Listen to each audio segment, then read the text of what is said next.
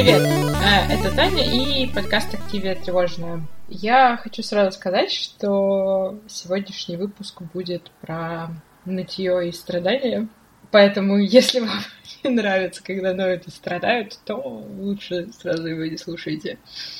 Вообще, я сегодня планировала говорить про свои отношения с едой и пищевым поведением, но уже пять месяцев моя, и да, и у всех других жизнь идет не по плану. И последние две недели совсем добили все мои планы и были какими-то такими нервными, что я прям была настоящая активия тревожная. Все, в принципе, началось э, с того, что как только я загрузила предыдущий выпуск, э, я увидела в Инстаграме Чикагского марафона, что забег отменен. Я, конечно, этого ожидала и, в принципе, уже готовилась э, сама его переносить на следующий год, но все равно это сообщение, оно меня расстроило. Отчасти мне это было для меня позитивная новость, потому что я как бы, не очень чувствую себя готовой бежать марафон этой осенью и так далее, э, и поэтому перенос марафона вроде мне на руку. С другой стороны, я думала об этом полгода уже, больше, и очень сложно от этой мысли отказаться. И, в принципе, проблема в том, что я человек плана. Я, конечно, могу быть спонтанной, когда у меня нет каких-то планов. То есть, у меня нет планов на вечер, и я могу в 5 часов вечера решить пойти в кино в 7. Но это очень редкое событие, потому что обычно у меня планы есть, а, и я очень люблю этих планов придерживаться. Даже если это просто планы прийти домой и тупить в одиночестве. И отпуска у меня всегда это такие долгоиграющие планы на полгода. На самом деле я, в принципе, ловлю кайф от э, организации, я помню, на первых курсах университета я собирала походы в кино человек на 11, и тогда не было никаких групповых чатов. Нужно было писать каждому Ваську индивидуально, и это прям мне очень нравилось. Я люблю таким заниматься. Поэтому организация отпусков, составление всяких планов, перемещений, бронирование развлечений заранее мне реально нравится. Потому что ну, кроме того, что я ловлю кайф от всей этой организации, мне еще ну, как-то нравится предвкушение вот этого планирования. Хотя, конечно, я не такой э, одержимый планировщик, как мой друг Миша, который на неделю отпуска делает 70-страничный документ а, с оглавлениями перекрестными ссылками, что в итоге оказывается очень полезным для всех людей, которые едут в отпуск после него в это место. А, в целом, планирование э, мне помогает долгосрочное планирование, да, иметь отпуск э, в плане или какой-то там концерт, фестиваль, еще что-то. Это помогает в какие-то сложные моменты, когда работы много, работа надоела, работа сложная, но ты знаешь, что черная полоса, она закончится, ты сядешь в самолет. И, собственно, в этом году, в феврале, мы с Полиной успели сгонять в Стокгольм напоследок, а потом все планы просто посыпались. У меня был концерт в марте, он перенесся, у нас был забег в апреле, он перенесся. А, все забеги летние, московские, перенеслись. А, у меня были запланированы два отпуска на осень. А, они отменились, все мероприятия с этих отпусков перенеслись на год вперед, на полгода вперед. И я поняла, что я ужасно функционирую в таких условиях. Я, во-первых, мне очень сложно себя замотивировать, когда я просто понимаю, что все, чего я ждала, как какие-то вот вещи, развлечения, новые впечатления, которых я ждала, которые, ожидания которых мне помогают прорваться через какую-то рутину, все это куда-то перенеслось, делось, отменилось. И помимо того, что отпуска отменились, я начала срочно планировать э, какой-то новый отпуск уже в России, потому что я понимаю, что мне надо отдохнуть, мне нужно выключиться, потому что 4 месяца работаю из дома. Просто, да, дались мне под конец уже тяжеловато. И мы придумали очень классную идею, и я уверена, что это будет отличный отпуск. Но это никак не влияет на то, что мне жаль, я расстроена, что то, что было запланировано изначально, не случится.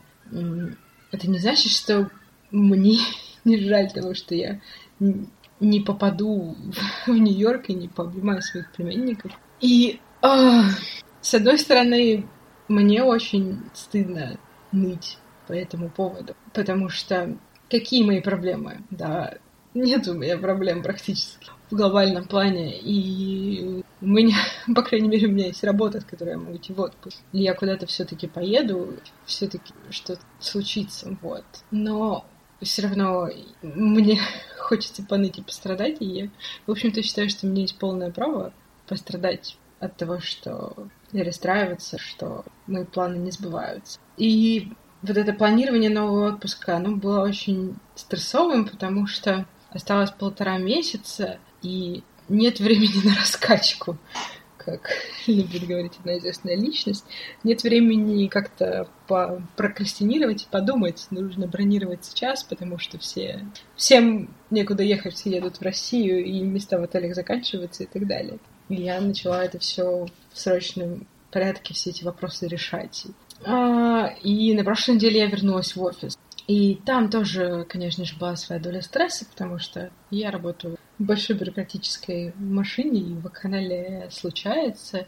И, общем-то, да, было весело. А, потом мне еще внезапно совершенно поставили экзамен по вождению. Мне написали, что мы запишем вас на экзамен через неделю или две. В понедельник это написали. А во вторник мне написали, вы записаны на экзамен на эту пятницу. И я, конечно, сама виновата, я могла бы теорию повторять весь карантин, но я, конечно же, не делала, потому что я люблю прокрастинировать. Я в срочном порядке начала учить теорию. В ночь перед экзаменом я учила теорию по вождению. Я не сдала теорию. Вот. Так что меня ждет вторая попытка. И я, конечно же, начала психовать, потому что вождение — это... Это совершенно другой тип навыка. Просто я никогда ничего больше такого физического э, не учила и не сдавала. Остальные вещи какие-то в школе, в университете, это все было какие-то умственные науки, где можно выучить, э, где можно запомнить, выехать как-то, знаешь, на своей памяти и какой-то сообразилки. А когда тебе надо сдавать практический навык, где надо в машине, смотреть по сторонам и не сбить бабушку, это... Я такого никогда не делала, и мне внутренний экзамен не дался с первой попытки площадкой. Меня это прямо заставляет очень сильно переживать. Возможно, еще потому, что я довольно плохо справляюсь с неудачами но это уже другой вопрос. И в итоге от этого всего мой уровень тревожности на прошлой неделе прямо дичайше подскочил. А, я поняла, что все плохо, потому что во вторник я проснулась я проснулась уже в тревожном состоянии. Прямо вот это ощущение дурацкого комка в животе, который не дает ничего делать. Ты можешь просто нервно ходить по квартире, потому что если ты садишься, тебя начинает трясти прямо. И даже когда я сходила на пробежку, мне не особо лучше стало. И что очень странно, потому что бег обычно мне помогает как-то сортировать все мои мысли и успокаивать тревогу. И это было прямо очень внезапно и очень сложно. И единственное, что помогло, что мне надо было собираться на работу, и делать в квартире, одеваться, есть завтрак. Потом я шла на работу, и это как-то тебя... Ну, ты начинаешь заниматься чем-то другим, и это тебя отвлекает. Но меня очень сильно как-то забеспокоил тот момент, что я проснулась уже в каком-то дичайшем напряжении, и это очень странно, потому что утром я вообще обычно просыпаюсь совершенно нормально. Вот.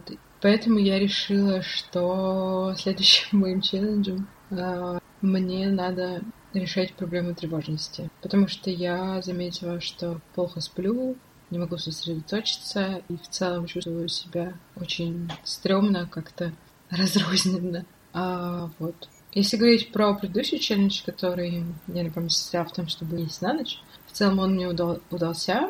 Фактически я, наверное, сорвалась прямо один раз, когда как раз пыталась выучить теорию за ночь, и до трех ночи я повторяла билеты и ела чипсы. Ну, так, мы... так работают мои механизмы справления со стрессом. Плохие механизмы, но это отдельный разговор. В целом-то идея мне очень понравилась, потому что у меня значительно стало меньше болеть живот. А утром намного проще бегать, если ты не ешь на ночь. А, так что я дальше буду стараться тоже есть очень поздно, потому что мне, в принципе, нравится тот эффект, который этот подход оказывает на меня. А, с тренировки все не так радужно, потому что я сделала вторую неделю секты, потом я вышла в офис, и а, у меня время и силы закончились совсем. Ну, то есть теперь мне, чтобы побегать, надо вставать раньше, утром почти нет. А вечером я часто просто дотаскиваю себя до кровати. Не знаю, может быть, я просто отвыкла, и какой-то период такой. В этот понедельник я еле встала и общалась с своими родителями, со своими коллегами на работе, и все, в общем-то, жаловались, что всем было тяжело встать. Может, там, не знаю, магнитная буря, Меркурий в ретрограде, что-нибудь такое. Как какое-нибудь есть объяснение этой массовой лени. Вот, иногда утром прям очень тяжело вставать, и ты думаешь, поспать еще полчаса хорошие. Вот, ну, в общем, у меня еще есть три недели доступ ко всем тренировкам. Я буду стремиться все сделать и что-то еще повторить, потому что они мне очень понравились, они очень классные. Вот. А, если говорить о тревоге, то мне кажется, что моя основная проблема — это сон. За карантин я приобрела дурацкую совершенно привычку засыпать под видео с Ютуба. Причем это опять же вопрос э, тревожности. Если бы я смотрела что-то условно полезное. Ну, то есть э, я в основном смотрю YouTube на английском, да, и будем считать полезным, не знаю, смотреть что-то новое. Потому что когда, конечно, хорошо, когда ты смотришь видео на английском, но когда ты смотришь его десятый раз одно и то же видео, наверное, польза его уже сокращается. Просто когда ты уже знаешь на язык, что скажут, неинтересно. Вот. Но когда как раз я ухожу в тревожную петлю, я начинаю пересматривать э, какие-то старые видео или переслушивать старые выпуски подкастов, потому что я знаю, что там произойдет, и мне комфортно в ситуации. Смотришь, слушаешь на фоне что-то, и ты знаешь, что будет, и это тебя успокаивает. Я не знаю, какая проблема на самом деле посмотреть новое видео от того же там блогера или еще что-то подкаст, но иногда меня прямо послушать что-то новое ломает. Самое смешное, что иногда я себя пересиливаю, заставляю включить что-то новое, и минуту-две. В чем была проблема? Вот, но когда я нахожусь в какой-то такой спирали тревоги, кольце, не знаю, какая-то фигура, какая-то круглая. Вот. Я... Мне очень сложно что-то новое смотреть. Возможно, поэтому я там, в последнее время немного смотрю сериалов, потому что нужно открыть новый сериал, это выше моих сил. И я приобрела привычку заспать под дурацкие видео с Ютуба, дурацкую привычку про дурацкие видео. И это довольно часто одни, одни и те же видео. Вот. И мне кажется, что это не способствует спокойному сну, потому что ты засыпаешь там что-то говорящих, там, смеющихся людей и так далее. И, в общем, возможно, мне нужен новый процесс отхода ко сну, потому что если все-таки я буду засыпать более спокойно, буду просыпаться более спокойно. И плюс я хотела снова начать больше читать, потому что я на карантине где-то в апреле-мае довольно неплохо читала, прочитала несколько книг, а потом опять сдулась.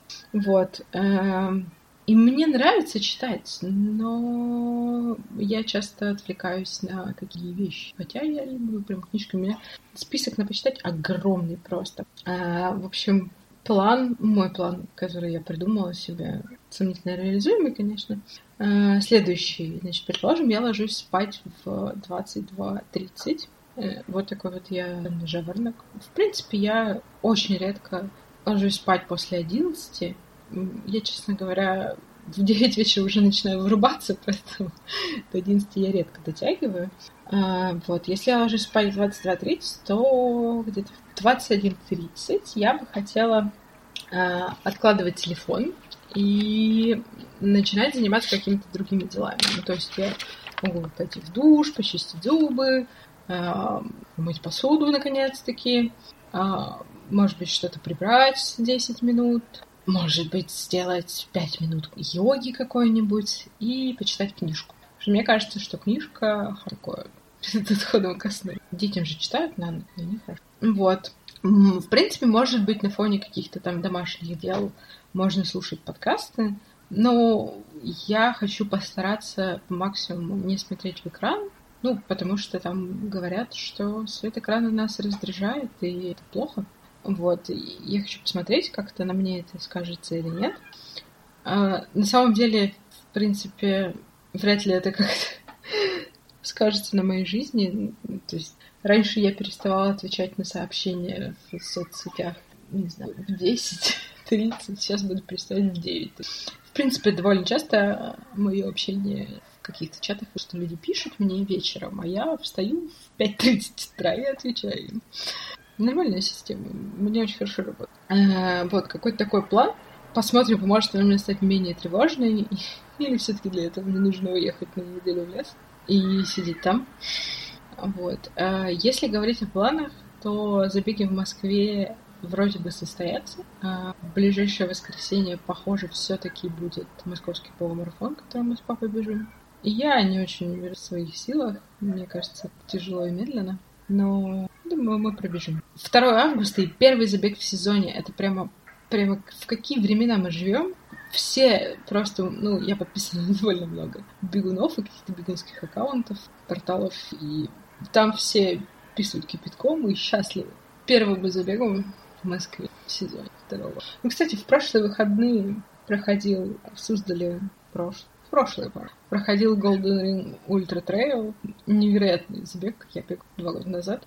Прекрасная 35 километров страданий по полям, лесам и переходам реки вброд. А вот они одни из первых провели в России про забег. Вроде прошло нормально, так что посмотрим, как будет в Москве. Я готовлюсь к тому, что надо приехать на забег заранее, потому что будут огромные очереди, потому что будут а, измерять э, температуру все на входе. Там и так-то обычно очереди, потому что да, досматривают сумки. А если еще будут всем измерять температуру, это все будет медленно. Вот. Мы с папой бежим полумарафон, мама бежит 5 километров. Самое интересное, что у полумарафона старт в 9 утра, а у 5 километров 8.15. Я обычно, обычно я на забеге, на такие крупные лужниках, где бывают очереди, где много людей, и я стараюсь проезжать за час. В общем, мы прикинули, с мамой надо в 7 утра быть на забеге. Это, это интересно. вот. А, а 22 августа, наверное, там же в Лужниках или... По-моему, я не видела еще карты. Ну, где-то в Москве на набережной будет ночной забег 10 километров. Это, честно говоря, из московского марафона мое любимое мероприятие, потому что это самый гламурный забег. Все приходят намазанные блесточками, красивые, в фонариках. Божественно, просто лучшее мероприятие. Я очень люблю этот забег, очень классный. Надеюсь, э, полумарафон пройдет хорошо, и ночной забег тоже будет, ничего не отменит. И, ну, и поскольку у нас отпуска отменились, я думаю, что мы зарегистрируемся папой еще на 10 километров на московском марафоне в сентябре. Ну, тоже их проводить. Ну, потому что, а что делать-то? Надо как-то развиваться. 10 километров не очень напряжно. Вот. Еще у нас э, остался полумарафон в Ницце, который никуда не отменяется, он перенесся на октябрь. А французы старательно делают вид, что у них все идет по плану. Я за них рада. У нас пока план, пока все идет не по плану, потому что во Францию выехать нельзя, визы у меня нет, и ну, как бы ничего нет. Билетов, жилья, ничего нет. Есть регистрация на забег. Так же, как, как и на эти выходные. Две гордые регистрации на марафон, одна на пятерку. Вот. Поэтому я сейчас скрещиваю пальцы на руках и ногах в надежде, что нам откроют все-таки вылет во Францию, туда сгонять, хотя бы на выходные, хотя бы просто марафон, потому что хочу это сделать. И у меня родители как раз полумарафон перенесли на день рождения у папы, а у моей мамы день рождения на неделю. Если мы сможем на их день рождения уехать в Ниццу, было бы прям круто. Вот. Но пока ничего не понятно. Я видела только, что в Ницце проводили какой-то музыкальный фестиваль, там все слушали музыку, танцевали, им было весело, все были без маски. Что из этого выйдет, неизвестно. Я стараюсь даже, наколовшись на всех своих ожиданиях, я сейчас стараюсь вообще не думать про этот забег как, как что-то, что состоится. Я его держу в голове с очень большим знаком вопроса, чтобы не расстраиваться сильно, когда его... Это очень дурацкая вещь, потому что я люблю пофантазировать. Я люблю, там, не знаю. Мне нужна вот эта мотивация. Я, честно, когда мне тяжело на тренировке, когда мне надо бегать по ускорению, мне прям тяжело, я начинаю представлять себя на финише марафона. И становится проще. И я хорошо работаю в контексте, когда есть вот эти события какие-то, до которых мне надо дотерпеть. Иногда, когда, в принципе, все как-то в жизни идет ровно, ты живешь и, в общем-то, нормально. Но когда бывают сложные периоды на работе, нервы, еще что-то, ты много устаешь, очень позитивно, выгодно иметь какое-то вот мероприятие, до которого дотерпеть.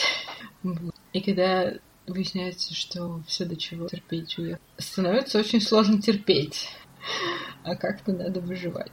Возможно, нужно учиться искать мотивацию в других местах, но это уже пока мотивация работает. А, такой вот выпуск про страдания девочки, не привыкшей сталкиваться с таким количеством разочарований и привыкшей все планировать. Я поныла, мне стало немножечко легче.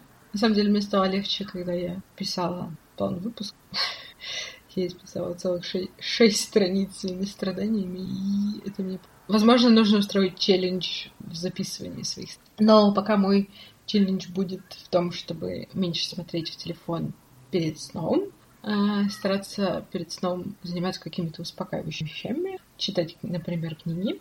И пока моя цель в эти выходные пробежать московский полумарафон. Так что в следующий раз я расскажу вам, как это было. Спасибо, что послушали мои страдания. Подписывайтесь на меня в Инстаграме, во всяких приложениях для подкастов. До следующего выпуска. Пока!